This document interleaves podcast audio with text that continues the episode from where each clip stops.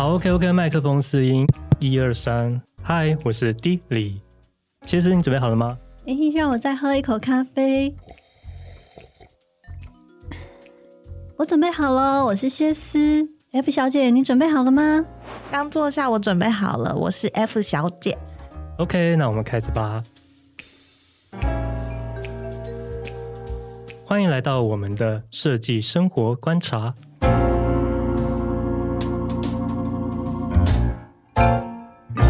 我们前两天已经先讨论过了，嗯，居家办公对我们的影响。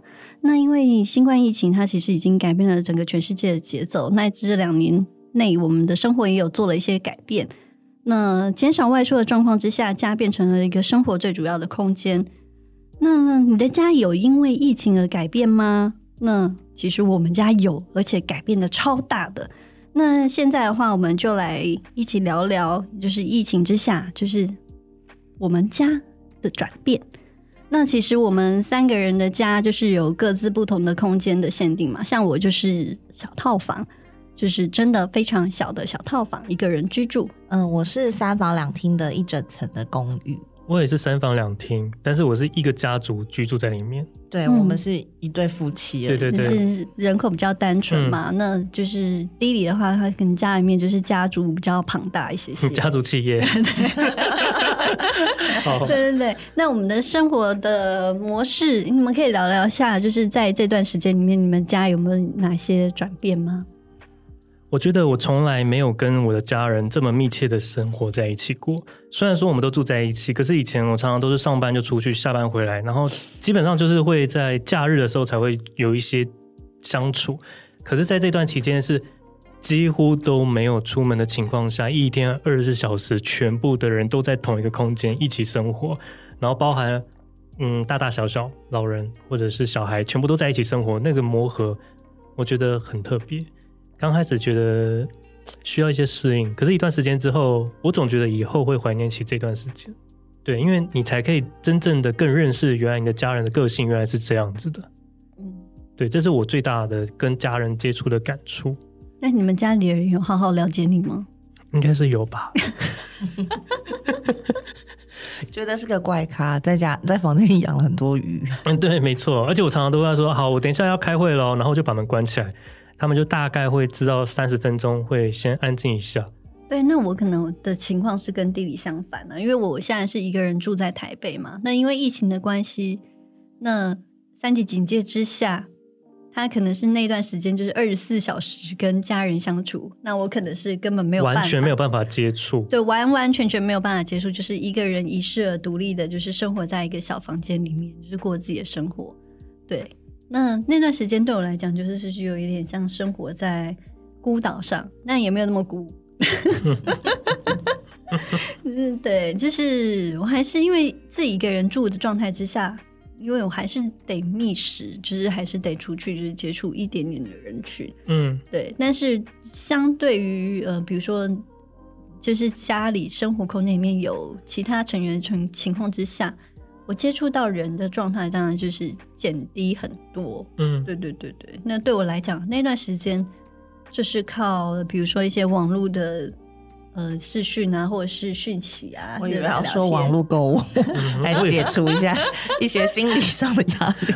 对，就是这个状况之下，对我来讲的话，它可能是一个感情更疏离的状态。我的话呢，是因为我刚刚呃前两天我其实有讲，其实就是疫情对于我的工作，我不觉得在居家办公对我来说有有有什么样很大的差别。那比较大的差别是在生活上的部分，是因为呢我是三房两厅，然后我们是一对夫妻在里面居住，嗯、然后。以前就是没有疫情的时候，我虽然在家上班，但是我其他时间，比如说我们吃饭可以去外面吃，然后我们娱乐可以去外面娱乐，去看电影啊、喝咖啡啊，运动也可以在外面运动，在外面就是去健身房啊、打球啊、跳舞啊。但是在疫情之中呢，这些事情都不能去外面做，所以变成你在家所有的娱乐你都要在家里完成，就是你不是只是工作，因为我觉得工作的话，我在我在房间或我在。呃，客厅我就可以做了，但是同样一个客厅的空间，我可能需要，我既又要工作，然后我又要有比如说看电视娱乐的时间，然后我又需要在这个空间里面，我可能需要运动，因为我们就是原本有运动习惯，那疫情之中没有办法运动，那我就必须在家里自己运动啊。那所以我们有，比如说我们有哑铃、瑜伽球、瑜伽球，对，我们有瑜伽球，然后有瑜伽垫，然后有那个我们有有一段时间有做那个视讯的那个瑜伽，就是老师。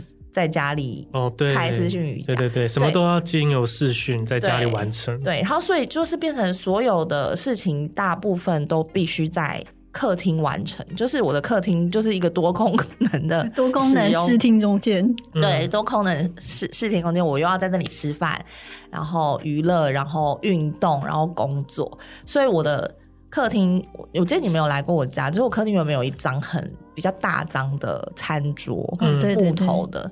然后我就把它撤掉了，我把它丢掉了。哦天哪！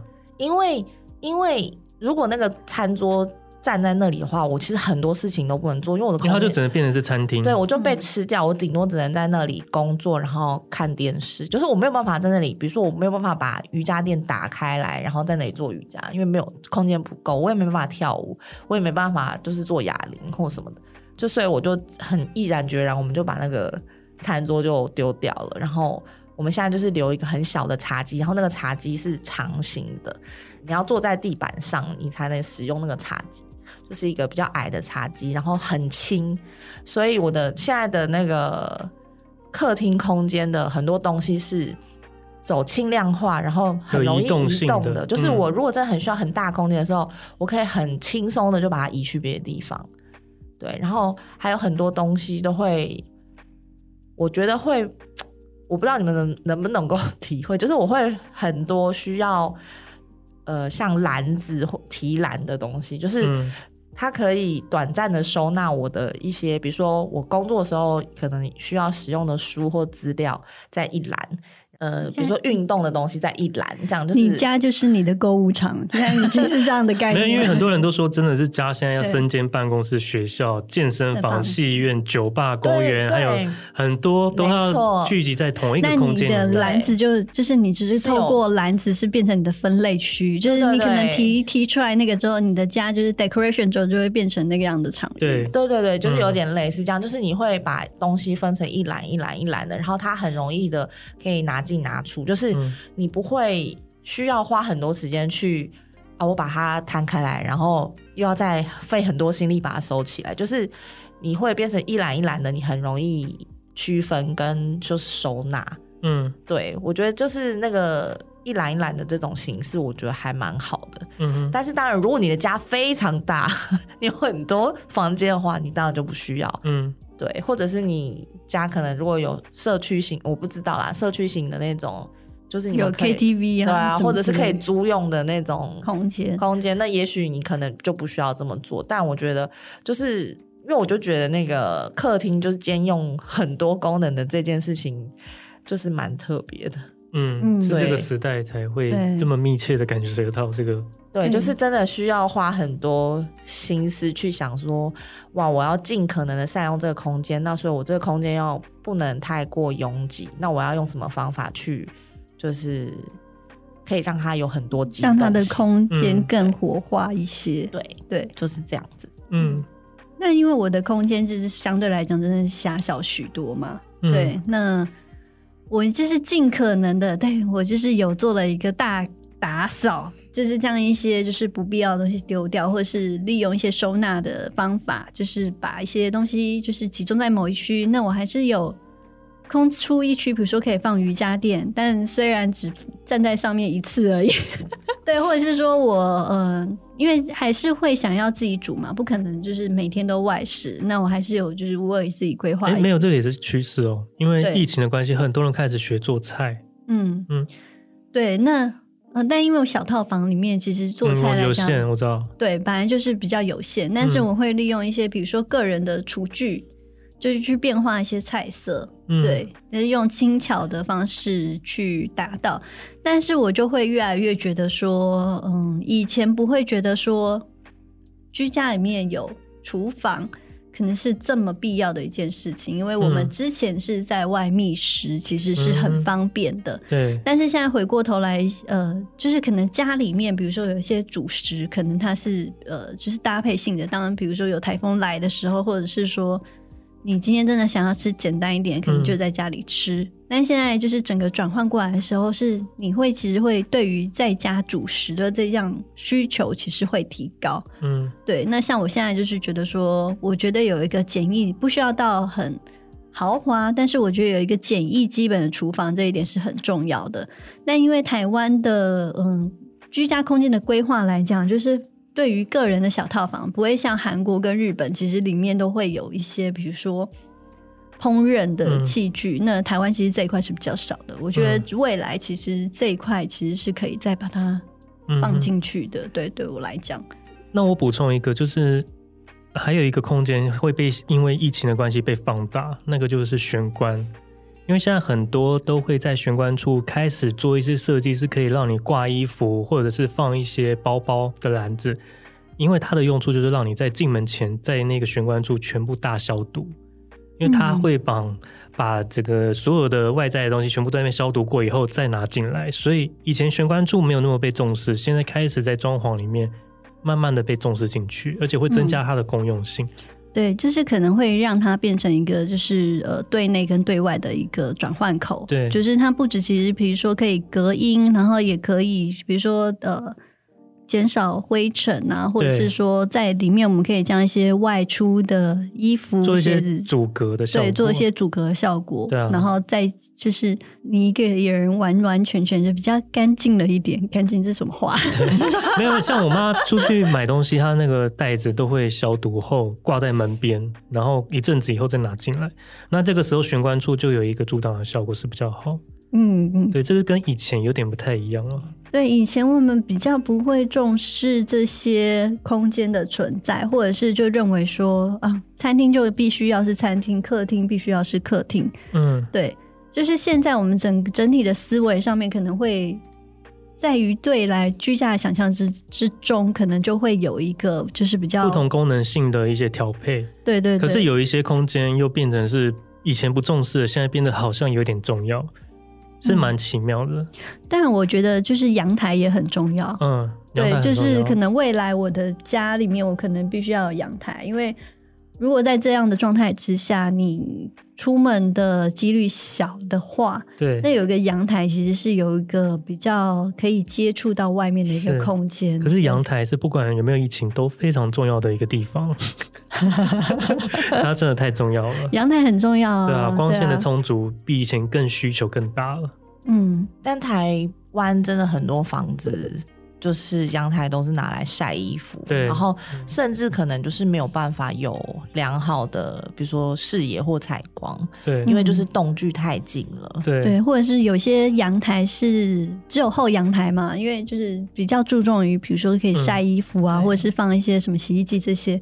对于后阳台的需求比较高，对于前阳台的配置可能比较少一些。嗯，对，所以我觉得这个在挑选房子，就是空间上来讲啦，我觉得它会是一个就是项目可以放进去嘛。啊，那其实，在根据国外电商的调查里面来讲啊，就是在这两年期间，其实居家生活用品的，就是成长率就是大概高了百分之三十左右，而且大家挑的商品其实是更为大胆，而且具有风格的居家商品。那其实可以显示出来，就是大家在这段疫情的期间里面，其实是更重视居家空间的布置。那回过头来看台湾的居家空间调查的话，那呃，居家空间跟健康这两个关键字，当然是前两年的就是电商搜寻的最高的比例。那但是相较于国外来讲的话，台湾人他们我们所用就是挑选的商品，大部分来讲还是以舒适，然后舒服。然后跟比较是呃中性的色调会比较多，那其实当然也是跟我们平常的品味有关系。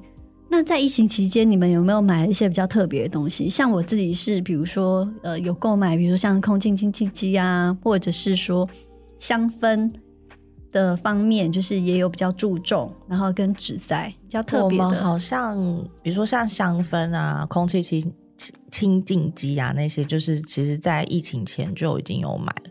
那疫情开始的时候，他就买了一个蒸汽消毒机，哦，从来没有打开来用过。对啊，这个真的是，对，他就是很感到很忧心，然后就。就就买了一台那个东西，然后就说之后我们就回回家就可以用那个东西消毒啊什么什么的，然后就是从来也没有打开来用过。然后我还记得在疫情刚开始的时候，我们真的囤积了非常非常非常多食物，尤其是泡面。嗯，然后呢，因为这疫情已经两年了嘛，对不对？对，两年了。然后那个泡面呢，我们大概只吃过三包或五包吧。然后我们就最近就大扫除，然后就因为过年嘛。大扫除，发现那些泡面都过期了。我丢掉一整袋，真的是一整袋，应该有应该有四五十包的泡面。嗯，我那时候也是买了，我本来不想买，但因为大家都在买，然后让我不得想说，好啦，那就是买一些好了。我大概买了四十包的泡面，因为我在这疫情期间里面，我只吃了一包。对，所以就是你知道，疫情有时候让人 恐慌性购物。对啊，太过恐慌了。像最近的鸡蛋，大家应该疯狂的抢吧？其实不真的不用，嗯、有需要再买就好。对啊，还有卫生纸，也是大家也是疯狂抢购卫生纸啊。嗯、就是比如说一直宣告它要涨价，或者是纸浆原料的问题，嗯，大家就是会因为这个一些恐慌的心态之下，就是去购买。对，还有口罩，真的多到真的是戴不完。嗯哦，然后我们还在。就是玄关放了一台小小的，就是它会喷那个酒精喷雾的自动喷雾器，嗯、就是你只要把手就是放过去，它就会自动喷雾，就是你不用再用手按，就因为它就可能就觉得就是回家如果你还在碰东西在按，就是你好像有点污染家里这样，嗯、所以它就是用了一个自动喷雾器，就你手放过去它就会自动喷，对，就买了一个那个。跟从来没有用的消毒剂，那他怎么没有喷全身，只喷手而已？因为他就觉得手会摸来摸去啊，全身就太难了，他就想要用那个消毒机 消毒全身，但从来也没有用过。没有吧？我觉得他就是一个想要买东西的渴望，就是对盖过于。他就是买了就安心了，这样。嗯，那也很好啊，对对对，买一个安心。嗯，那那也很好，那就是嗯，也知道说。F 小姐之前是就是生活编辑嘛，那你就于比如说，嗯呃，现在国外居家趋势的观察之下，可不可以给大家一些建议呢？嗯嗯，就是其实因为之前我是生活编辑，所以我就是每一年都会有看那个一年一度的米兰家居展，是就是全球最大的设计的像设计的。嗯，奥斯卡奖嘛，就是一个设计的盛宴这样子，对，就是一个嘉年华会这样。然后每年都会有一次。那其实在，在呃二零去年、去年前年的时候，就米兰家具展就因为呃疫情就先停办了，对。然后呢，到去年的冬天，他才又补办了一次这样。然后呢，基本上设计其实都是在。呃，设计展里面的那个设计趋势，其实都是都是在展望未来的。但是呢，近期就是因为疫情的关系，然后所以就是开始有一些就是因应疫情而发展出来的一条支线。然后，所以我就做了一些功课，就是呃，L Decoration 跟 AD 杂志这两个就是国际杂志，他们都有针对就是疫情的那个设计趋势的分析。那他们就分析以下就是几点。第一点是色彩，那像刚刚我们呃前面那呃前两天 d i l 有讲到说那个呃居家办公的环境，它的色彩好像是喜欢使用中性比较平静的色调。那其实若以生活来讲，就是在居家生活的人来讲说，他其实觉得呃他们的趋势分析是觉得说，呃相较那些比较平静的中性色，其实稍微温暖一点、强烈一点，甚至是比较大胆独特。独特一点的色调，反而会让人在感到安心之外，还会有一点精神上的振奋作用。嗯、因为如果你只是看到很，比如说灰色、燕麦色这种很平静的色系的时候，你虽然是会感到很平静、没有起伏，但是如果你时间久了，平静没有起伏的状态，你会对生活感到有一点厌世，就厌世感满满。对对对，所以他他们是觉得说，呃，其实就是你稍微用色活泼一点，然后比较强烈温暖，尤其是像大地色系或者是温室，就是比较能够让人联想到大自然的颜色。温室里面的色调，甚至是宝石的色调，都是比如说宝石是比如说孔雀石的。绿色啊，对，嗯、或钴蓝色啊，或者是呃莱姆绿啊，这种就是这一类的颜色都会会让人感觉有一点带光泽感的。嗯，不一定是光泽感，它其实就是表示说，它其实是有点特别的色调，嗯、就是你平常可能不见得会很容易在生活中看到，嗯、但它其实是比如说宝石是其实是大自然的颜色嘛。嗯对，所以就是这一类型的色调反而会让人感到就是安心之，因为它其实来自大自然，所以其实你的你不会觉得它很突兀或者是很不舒服，你还是会有一点安心感，然后再加上你会觉得有一种被提振的感觉，对，你会觉得有新鲜感，或者是呃不会觉得每天都很沉闷，对，所以色彩上其实是跟呃工作环境用的色色调是有。蛮大的差异的，然后再来的是，他们有观察到，就是工艺作品跟古董在这两年其实是就是销售量更好，尤其好像他们有观察到拍卖的金额在这两年，就是艺术品拍卖的金额其实也是更高的。嗯、对，其实它就是有点类似，就是是。反映在说，大家就是在大家疫情下没有办法与人见面，所以他好像希望透过一些东西，可以让他感觉到 人的温度或人跟人的连接。这就是古董吗？对，就古董，比如说，因为大部分的古董就是你有人使用过的痕迹，或者是你是工艺的作品，就是是工艺家用手做出来，而不是用机器做出来，所以你感觉得到那个人的温度跟痕迹在上面。然后像像是艺术品也是，所以其实这类型的东西都会让人就是在我虽然离群所居，但是我透过这些东西，我仿佛还是有感受到跟人的连接。对，所以这一类型的东西也会比以往更更受到欢迎。艺术品会不会像我之前提到说，他们建议在挂画？对，挂画，或者是让你增加一个。但好像有点方向不太一样，因为它这个是不要让你感觉太工作。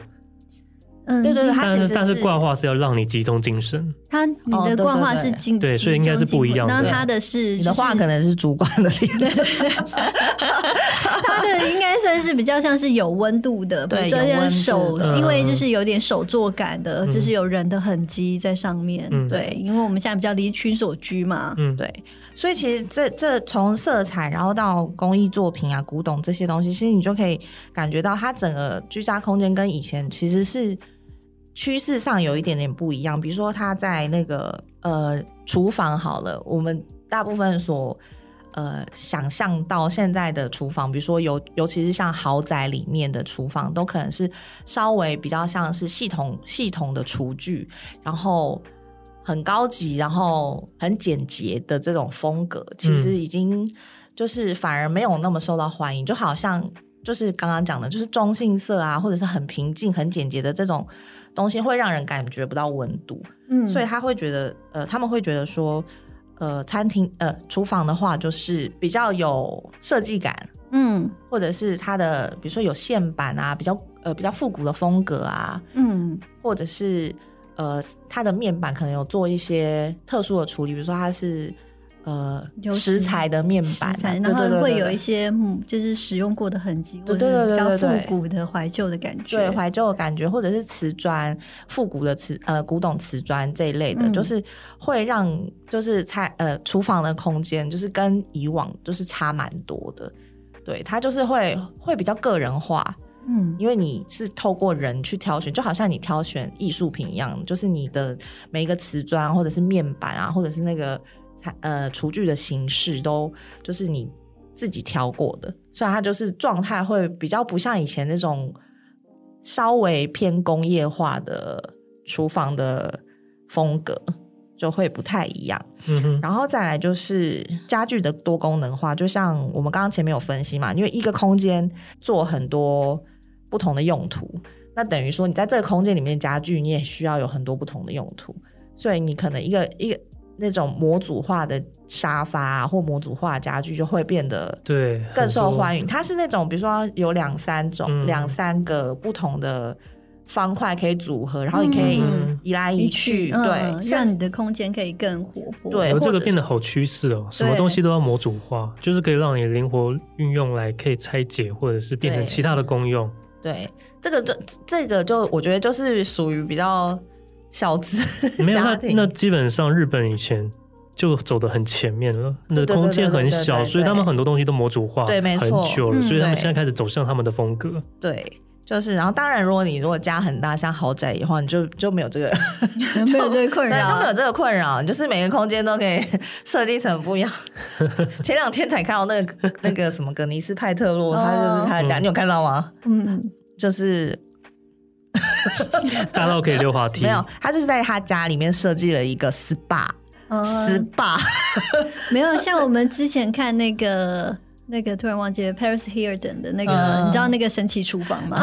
对对，很炫活的一个女孩，她的家更不用说了。对啊，就是如果你是豪宅的话就不一样。对，所以像这个国外他们呃提到的趋势也有讲说，其实就是现在也很大家也开始注重，就是除了客厅之外。就是会非常注重预测的空间，所以他们就会真的那个 home spa 是，就是是他们认为的趋势之一。那我觉得这个离台湾有点遥远，有点遥远。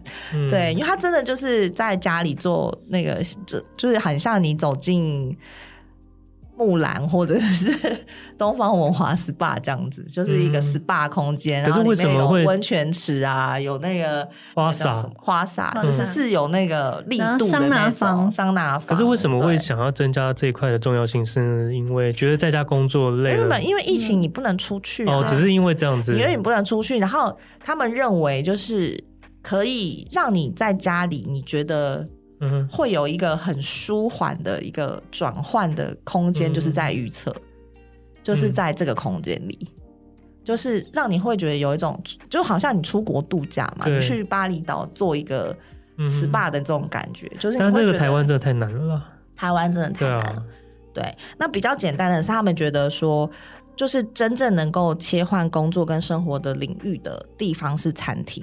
其实，其实我觉得这很合理，因为像我们以前在公司上班的时候，就是中午出去用餐，真的会是一个我们休息会觉得有休息到的一个、嗯、一段时间。嗯，就是所以你在家工作的时候，如果你的餐厅没有用餐的仪式感的时候呢，你会很容易没有工作跟休息的区分。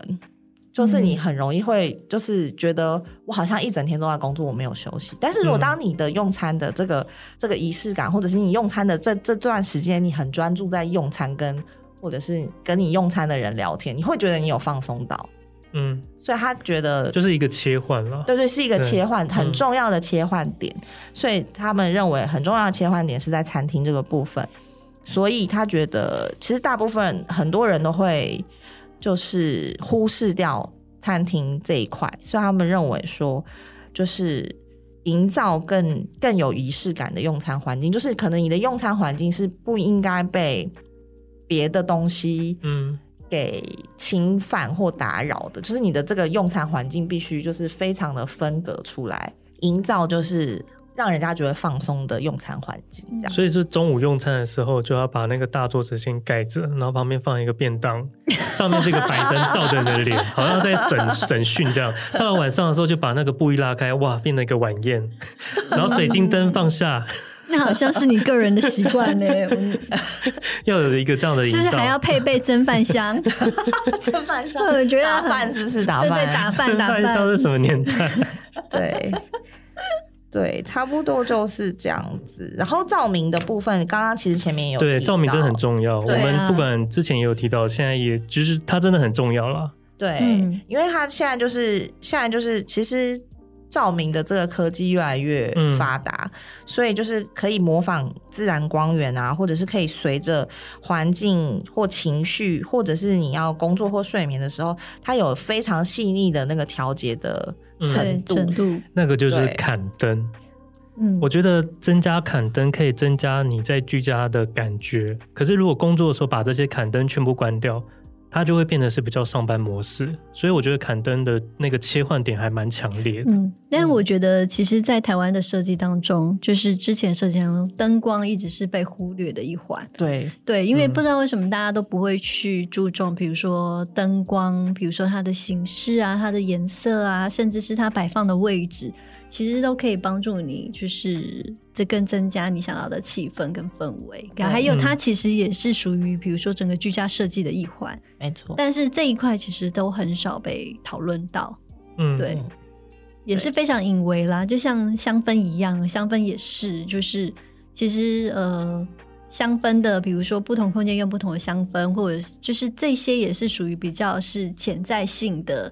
一些因子其实都可以让我们的居家空中环境可以变得更舒适，对啊。对，然后他们认为说，就是因为你在室内紧闭的关系，就是你没有外出，所以你没有照到太阳，所以照明其实是对你来说是在家里的太阳，所以这个照明呢，它要能够保持昼夜的不同的规律，嗯，然后它才能够维护你的心理的健康。哎，之前是不是有一个什么样的灯，它会因为时间模拟出？很像是白天跟晚上的效果，对，他们是会模仿自然光源，对，光源。所以其实这个部分是蛮值得被注重的。嗯，对对。然后，所以其实就是差不多这样子，就是他们归纳出来的一些趋势分析，就是针对疫情下，其实大家有一些不同的需求，然后跟需要被重视的地方。对啊，因为其实像这些就是国外就是呃出来的一些趋势嘛。那比如说在这疫情期间，像我自己的呃改变，其实是比如说像我的家具选择上面来讲的话，我可能会选越来越是圆角的家具，然后材质柔软的，让比较舒服的、舒适感更高的，就是这些的材质，或者是会可以去注重到它，就是那种比较工业感、比较冷冷。冷调性的，我可能会比较降低，因为我觉得这就是，呃，人在这个环境下的需求，其实会改变你去挑选的这些呃商品的、嗯、的，比如说样式，或者然后来造就一个趋势的潮流。嗯，对。那其实我觉得这就是一个很。就是可以，你的需求跟你的潮流其实是相互映照的一个，对，一个就是很好的例子。可是我觉得相对的，就是我们未来的置物空间、收纳空间变得比以前更重要了，因为它要在你不同模式切换的时候，可以把其他模式的一些东西全放在那里面，把它藏起来。嗯不就你门后吗？呀，没有错。可是问题是我现在门 门后现在快要放不下了，想要跟小叮当借一下。因为真的就是你可能上班模式切换回来的时候下班了，你可能要把上班的一些器具或者一些东西，像你刚刚说的篮子，也像是这种概念，就是要把它藏起来，你才可以更沉浸在这这样的那个里面。嗯，对，所以。以前我觉得收纳空间，我想要慢慢的降低它的重要性。现在我觉得显然它是比以前更重要。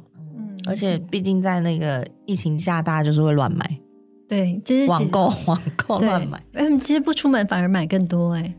没有错，这个真的是电商的商机上升的最好的时机。嗯，对对对，没错，真的，我现在就是两位公司都在这个疫情下。对啊，因为真的大家就会真的有时候就逛逛一逛就买了，就下单他就送来，这么方便，然后你不知不觉就会一直买。嗯。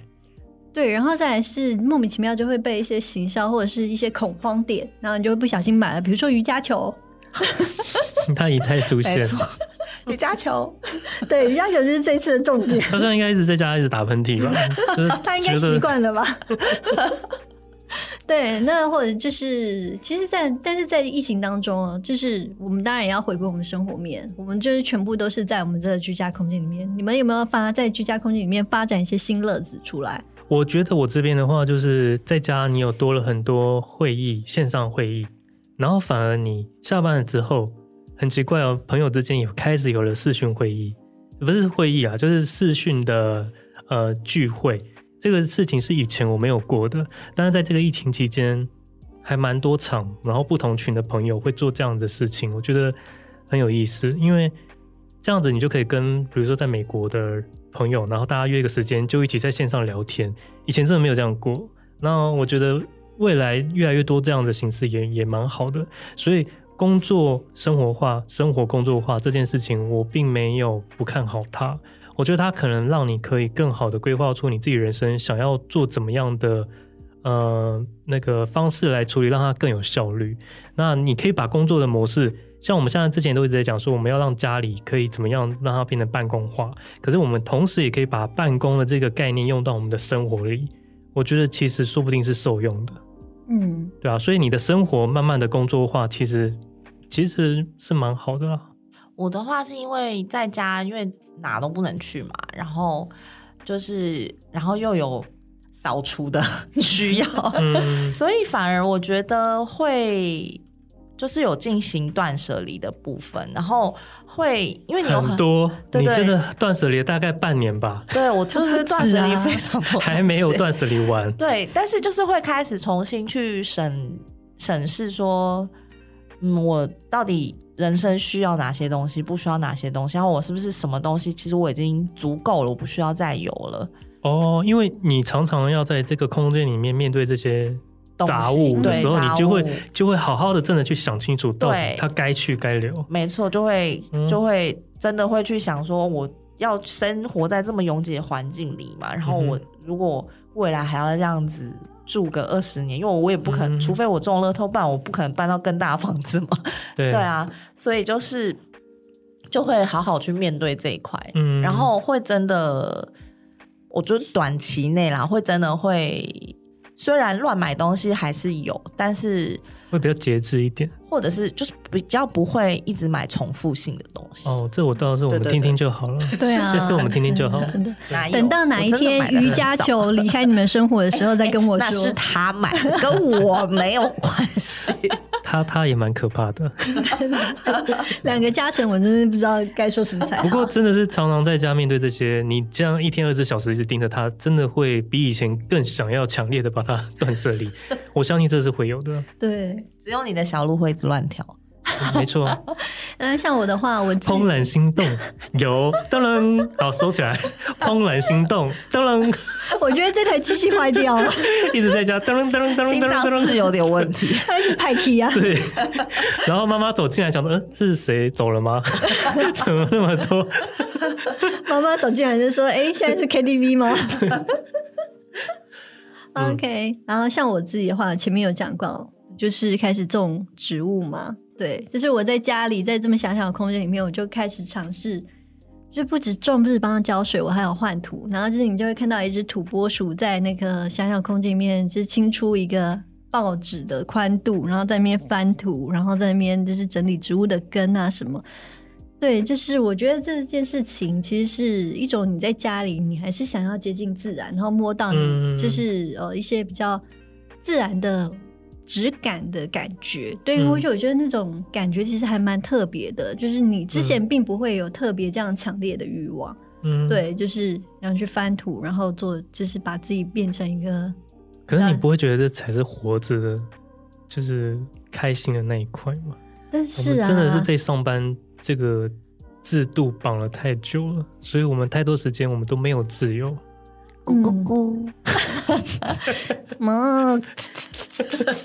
所以我觉得这很好啊，我没有觉得，对。对啊，但是真的是有些职务是没有办法像我们这样子在家，比如像厨师或者是嗯，或者是服务员呐、啊，哎呦，第一线的那个就是一些工作人员可能都没有办法，对，对，对，对啊，我们医院的嗯。医护人员，因为可能刚好我们都还是属于比较偏向内勤或外勤的工作嘛，就是这些职务我们都还是可以选择居家上班，嗯，对。我们从前两天讲到，就是居家办公大家的改变，就是自己的小房间的改变以外，到今天我们来讲到，就是呃，整个家里面的环境可以有怎么样的尝试跟趋势来来做调整。嗯，对，因为我觉得这就是我们觉得就是未来生活的样貌，就是家其实一直来讲对我们很重要。嗯，但是。台湾的生活环境相对于国外来讲，家的空间来讲，一直以来都是没有这么受到重视的，以及就是比如说需要透过设计啊，或者是装潢去让它规划的更好。嗯，那我们其实是一直都很希望说，我们可以利用一些，比如说小小的 idea，或者是一些小小的改变，其实可以让你的居家生活环境可以就是过得更舒适。嗯、对，那所以今天我们就是所以才讨论这个题目。那就是我们谈到这样的话，就是对于你们未来，我们有没有什么梦幻的居家空间，我们可以提出来？因为对于我们现在来讲，就是。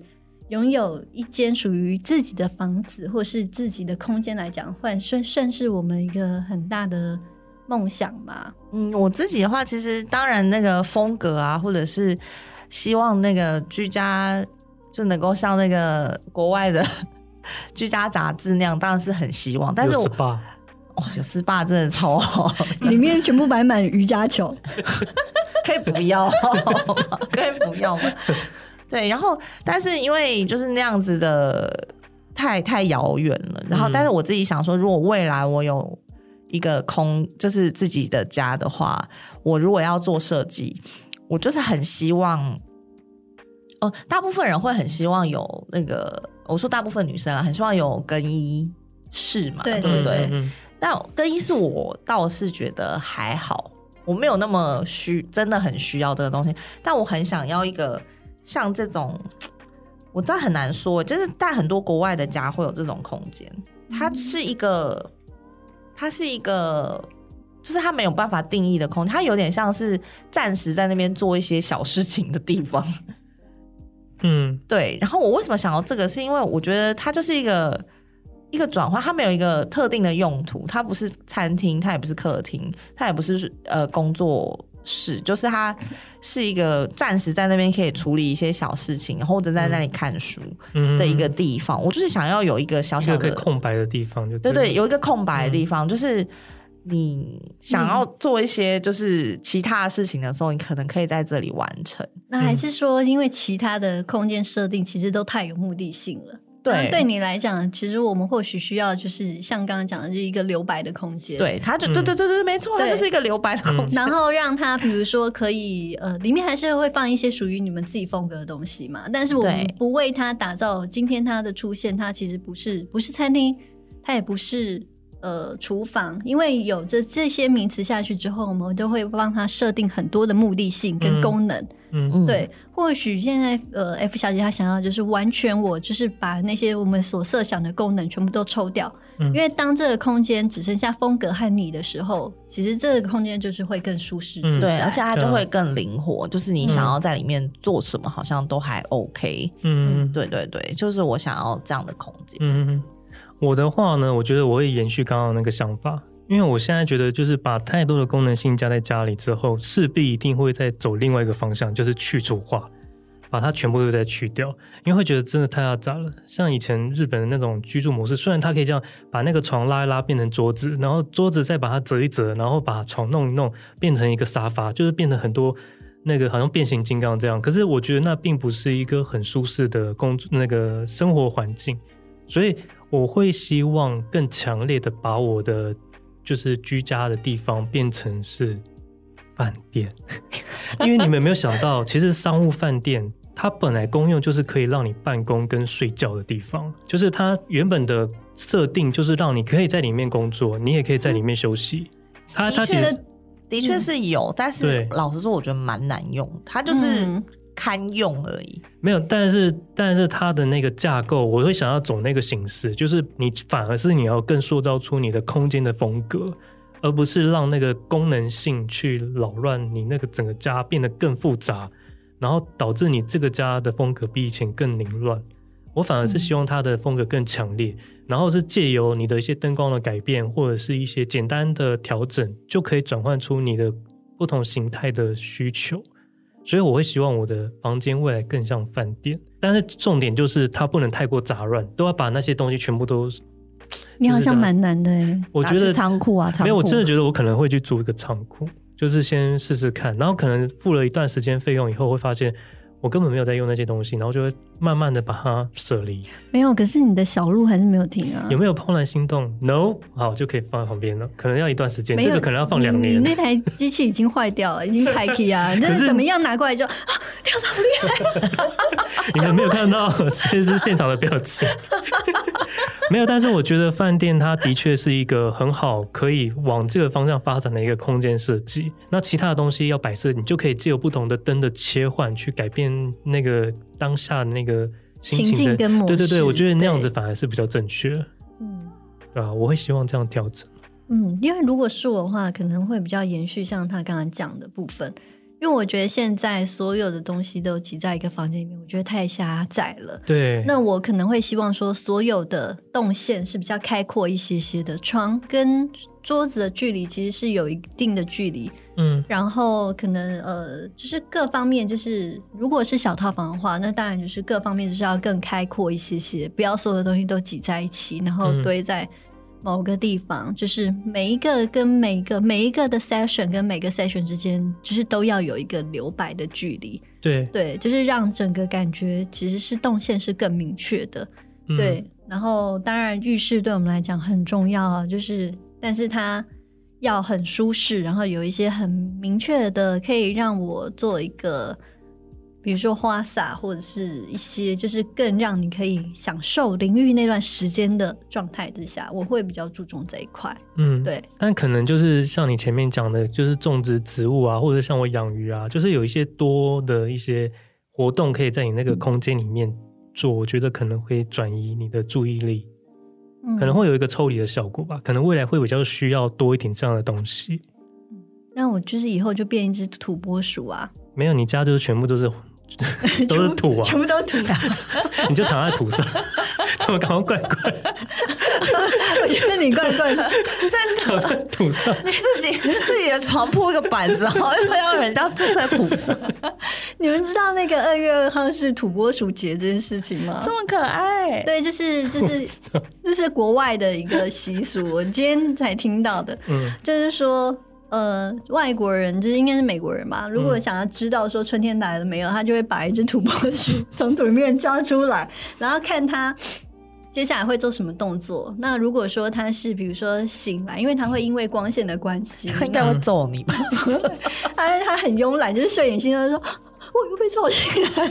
”那就代表春天还没到。对对对，他如果回到，因为他会判别就是光线的感觉，然后比如说、嗯、啊，他觉得外面这个天气适合了，他就会出来了。嗯，只是他出来的那一天就代表说春天来了。如果他又回到洞里洞穴里面的话，就表表示说今年冬天比较长，就是会、嗯、就是。或者是他是低迷，不论如何在哪里都会睡着，对，就是迷虫，你放下去就睡，拿起来就醒，你放下去就睡。那嗯，对啊，因为其实我们自己都对于居家空间有一点期待，对，然后跟就是阴影，当然因应疫情下的调整是可能是因为生活上不得不，或者是说我们觉得更有需求去做，但是。我们其实更希望的是，其实对于未来生活有更好的想象，然后可以将一些我们想要的东西，就是可以放入其中。对，那今天的话，主要就是讨论关于就是居家空间设计的一些问题以及发想。那也非常谢谢今天大家的收听哦。好，那我们下周二下午五点空中再见喽，拜拜。妈。